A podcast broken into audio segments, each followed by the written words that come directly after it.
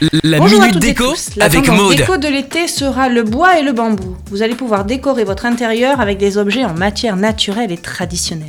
La céramique va pouvoir s'inviter dans toutes les pièces de la maison.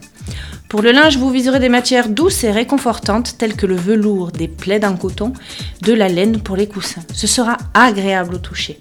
Pour le coin bureau, un meuble en bois ou en chêne ou encore en bambou. Il donnera un style naturel et authentique, complété par une belle plante verte.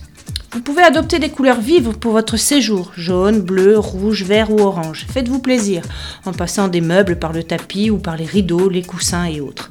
Vous pourrez vous lâcher sur les plantes vertes pour une déco jungle. Faites entrer la nature chez vous. Si vous avez une véranda, profitez pour donner à votre intérieur un avant-goût d'extérieur. Vous décorerez votre véranda avec des meubles en bois ou en bambou, encore une fois. Vous les habillerez de couleurs chatoyantes et là aussi, abusez des plantes vertes.